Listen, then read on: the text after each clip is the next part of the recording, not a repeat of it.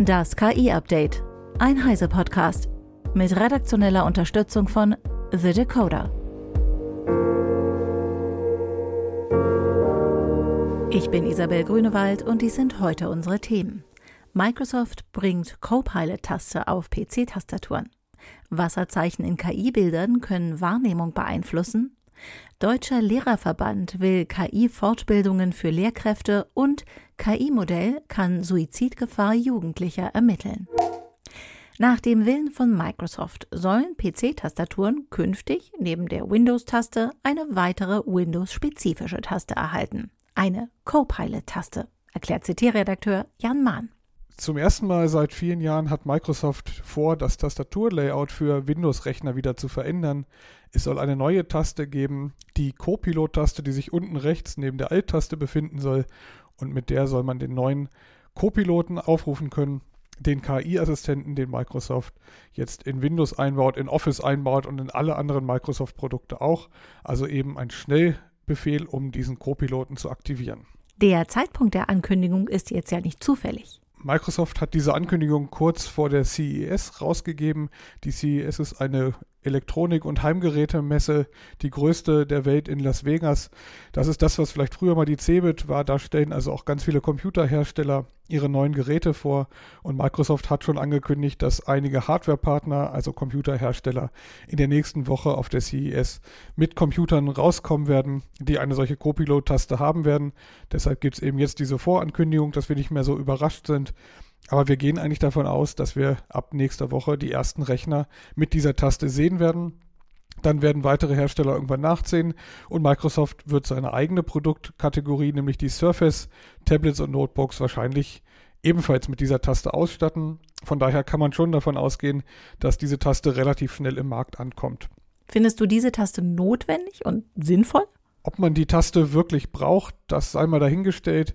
Microsoft versucht ja gerade aktiv, Windows als das neue KI-Betriebssystem zu promoten, hat eben diese Kooperation mit dem Marktführer OpenAI im KI-Bereich und will jetzt KI ganz massiv in alle Lebensbereiche und in alle Bereiche des Computernutzens einbauen und deshalb eben so eine Shortcut-Taste hier.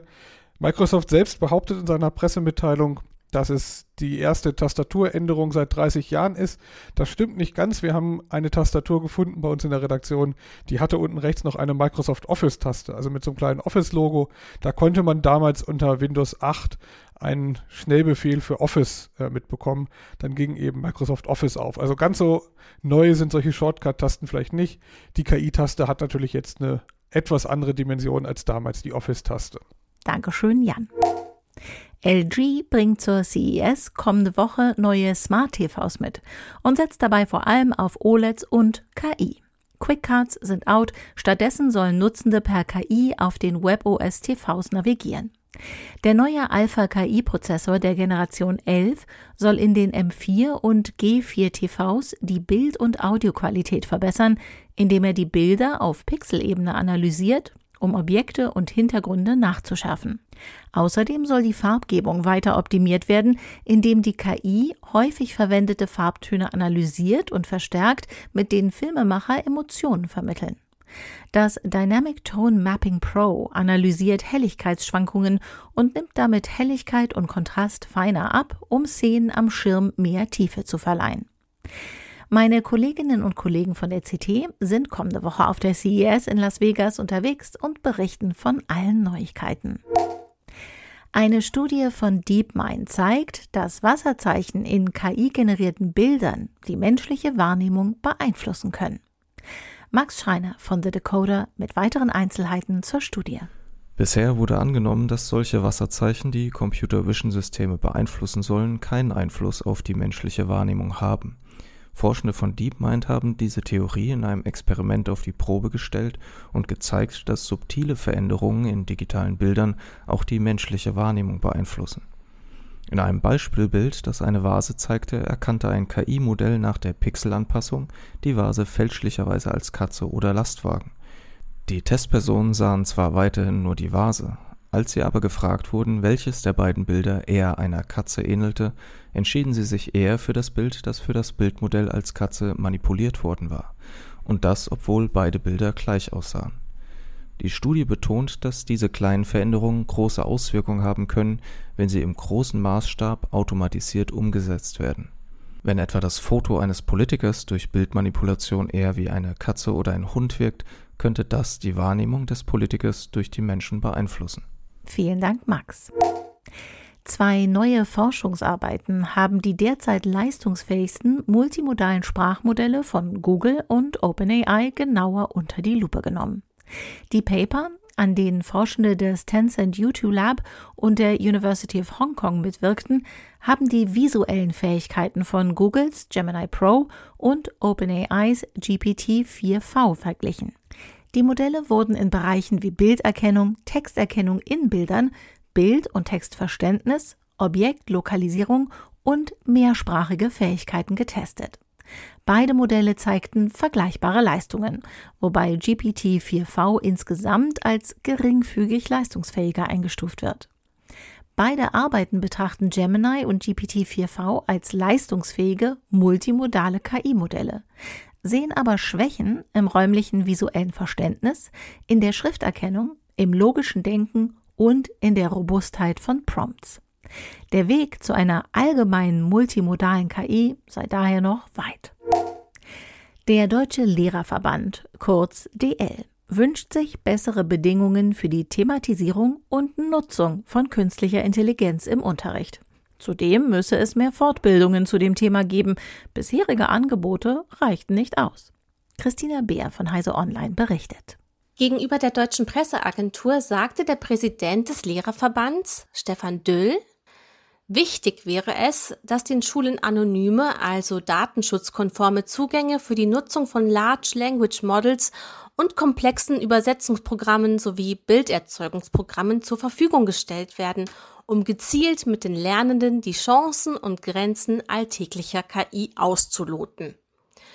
Düll führte aus, wie Lehrkräfte momentan zu dem Thema geschult würden. Zum einen würden sich Lehrerinnen und Lehrer informell untereinander weiterbilden. Zum anderen organisierten Mitgliedsverbände des Lehrerverbands und die Länder Weiterbildungen. Die schiere Zahl der Lehrkräfte in Deutschland ließe aber darauf schließen, dass es bei Fortbildungen zu allen Themen immer noch Luft nach oben gibt. Ob und wie Lehrkräfte KI im Unterricht einsetzen, ist derzeit schwer zu erfassen. Die Bundesländer Mecklenburg-Vorpommern und Rheinland-Pfalz haben im vergangenen Jahr die Zusammenarbeit mit der Lehrkräfte- und Fortbildungsplattform Phobis gestartet. Die UN-Kulturorganisation UNESCO hat Regierungen beim Einsatz künstlicher Intelligenz in Schulen im vergangenen Sommer zu einer Reglementierung in ethischer und pädagogischer Hinsicht aufgerufen. Das dazu erschienene Papier fordert auch eine Altersgrenze von mindestens 13 Jahren für den Einsatz von KI-Tools in Klassenzimmern und empfiehlt allgemeine Standards für den Schutz von Daten und Privatsphäre. Phobis-Mitgründerin Dr. Diana Knodel widersprach dieser Altersgrenze sie sei realitätsfern. Dankeschön, Christina. Norwegische und dänische Wissenschaftlerinnen haben maschinelles Lernen eingesetzt, um Risikofaktoren für Suizidversuche bei Jugendlichen zu ermitteln. Ihr Modell erreicht eine Genauigkeit von über 90 Prozent. Die Studie analysierte Daten von 173.664 norwegischen Jugendlichen im Alter von 13 bis 18 Jahren. Das KI-Modell der Forschungsgruppe ist das bisher genaueste seiner Art und kann gefährdete Jugendliche besser identifizieren als andere Modelle. Dabei wurden sechs Hauptfaktoren identifiziert, darunter Selbstverletzung als wichtigster Hinweis.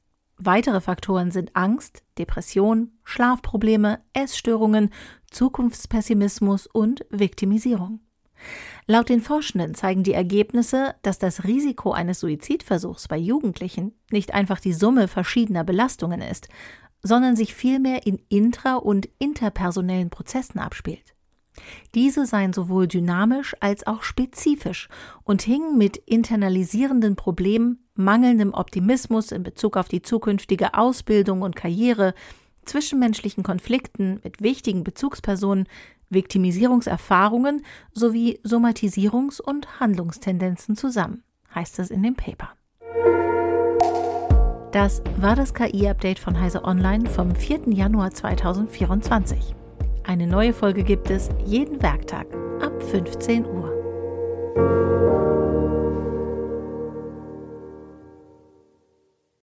Werbung. Außerdem bei Heise CT Uplink. Moin, ich bin Jan aus dem Team unseres Podcast CT Uplink. Jeden Samstag sprechen wir in einer neuen Folge mit Kolleginnen und Kollegen aus der Redaktion über Fachliches und Nerdiges zu CT-Artikeln, über Details und Hintergrundgeschichten, über Ansichten und Meinungen. Hört mal rein in den CT-Uplink, überall, wo ihr Podcasts hören könnt. Wir versprechen euch, es wird garantiert nerdig.